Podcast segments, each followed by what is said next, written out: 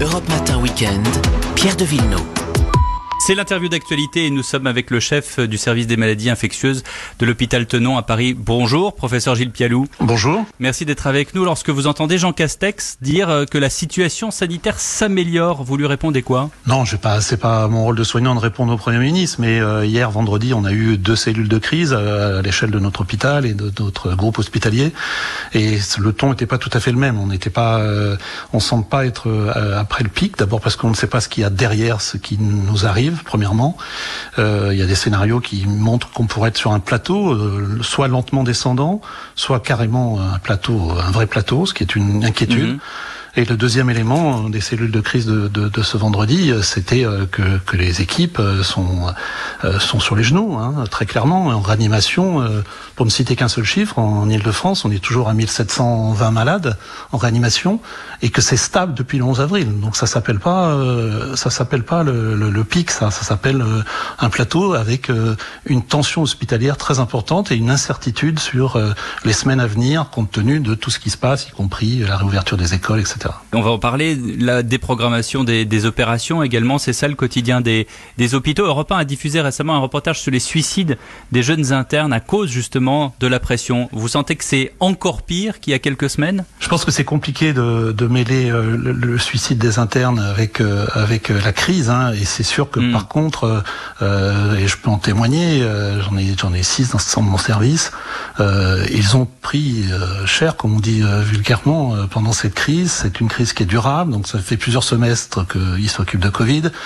Il y en a qui ont euh, appris un autre métier. Hein. Je pense aux internes de chirurgie qui sont allés tourner les malades en réanimation euh, quand ils étaient euh, ventilés sur le ventre. Donc oui, oui, ça pèse énormément. Ça pèse sur les infirmières, ça pèse sur les internes.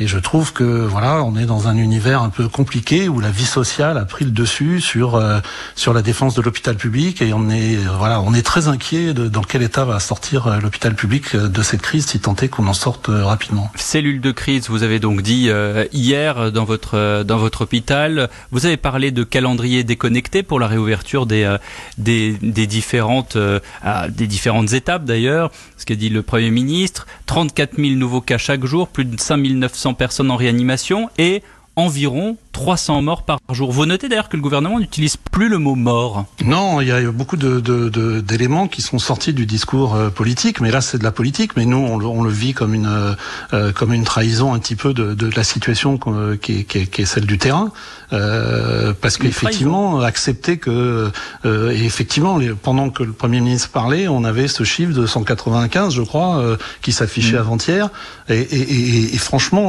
quand, quand on a vécu, par exemple moi qui ai fait 30 presque 25 ans de, de, lutte contre le sida, euh, je veux dire, mhm. on, ne s'habitue pas. On ne s'habitue pas. On ne peut pas s'habituer à la fois à cette pression et à la fois à cette mortalité. Lundi, on en parlait, professeur, l'école reprend. On est dans l'éternel étau entre la continuité de l'enseignement et le problème des, des enfants asymptomatiques. Est-ce qu'on s'y prend bien? Je, je, je, pense que là, enfin, je, je, suis dans, un, dans, dans, des groupes où on réfléchit, notamment dans, dans, un groupe euh, Terra Nova, un think tank, où on a échangé sur les données euh, de circulation du virus euh, scolaire. On fait ça, ce qu'on appelle nous à l'aveugle, c'est-à-dire c'est une décision politique qui est à l'aveugle de la circulation et de la notion de circulation précise euh, qu'il y a euh, dans, dans l'univers scolaire, puisque vous vous rappelez, on débutait juste le, le, le, dépistage par les tests salivaires et qu'en gros on avait dépisté euh, autour de 5% des, enfants du primaire. Donc on, a une totale incertitude et beaucoup de signaux d'alerte beaucoup de signaux d'alerte qui on peut faire l'étranger. On peut faire autrement, Gilles Pialou ben, On peut faire autrement. C'est vrai que c'est toujours facile de dire qu'on peut faire autrement, mais on sait par exemple, prenons un pays qui n'est pas un pays, euh, ni une dictature, ni une île asiatique, prenons mm. l'Autriche. L'Autriche, c'est un pays de 9 millions d'habitants. Ils font deux fois par semaine des tests au primaire. Euh, ils ont des cours en alternance. Ils font un million de tests par semaine. Vous avez vu qu'il a été affiché que nous allons faire d'abord 300 000 tests par semaine euh, pour une population qui est euh, beaucoup plus grande, hein, 7 millions d'habitants. Je peux vous citer un autre exemple. Hein. Les, les, Danois, alors euh, je dis pas que c'est ça qu'il faut faire, mais les Danois, ils ont mis des systèmes d'autotest qui sont euh, euh, drivés sur les smartphones, ce qui fait en gros, vous avez votre autotest, vous avez 72 heures de, de, de je dis pas que c'est le meilleur modèle, mais il y a des modèles, il faut être inventif parce que et imaginatif parce que ce virus l'est.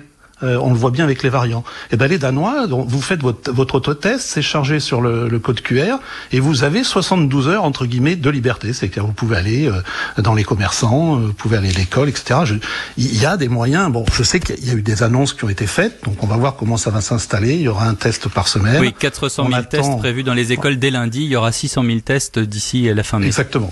Sur la vaccination début, des enfants. C'est un début, mais à mon avis, c'est insuffisant. Sur la vaccination des enfants, professeur, il y a débat. Vous, vous en pensez quoi? Là, c'est pareil. On est dans, on, on, apprend en courant, donc euh, on sait euh, qu'on on doit jouer le, le, la carte d'après. La carte d'après, c'est quoi? Ben, la carte d'après, c'est imaginons qu'on arrive à passer cette période sans, sans encombre. Je dis la période qui nous emmène jusqu'à l'été. Surtout ne pas reproduire ce qui va faire, sur, ce qui va se faire, euh, ce qui s'est fait dans l'été 2020.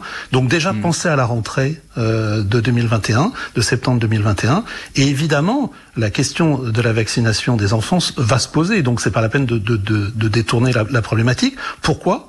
Parce que ces variants euh, nous ont imposé euh, un niveau euh, d'immunité collective extrêmement élevé. Il faut et, et, tout ce qui se passe à l'étranger nous le confirme, que ce soit au Brésil ou en Inde. Euh, il faut une immunité collective très importante pour faire une barrière à ces variants. Euh, donc euh, probablement plus de 90% de la population vaccinée. Et ça, on n'y arrivera pas. On n'y arrivera pas sans, sans, élargir la vaccination. Alors évidemment, il faut qu'il y ait les données, mais les données vont venir. Et déjà aux États-Unis, il y a des demandes d'autorisation de, de, des vaccins Moderna, par exemple, ou Pfizer, qui ont été faits pour les ados, qui ont été demandés pour les ados, donc les choses avancent dans ce sens. Eh bien, après, eh bien, il faudra merci convaincre. Beaucoup, merci beaucoup, professeur Gilles Pialou, chef du service des maladies infectieuses à l'hôpital Tenon. Merci d'avoir été avec nous en direct ce matin. Je vous en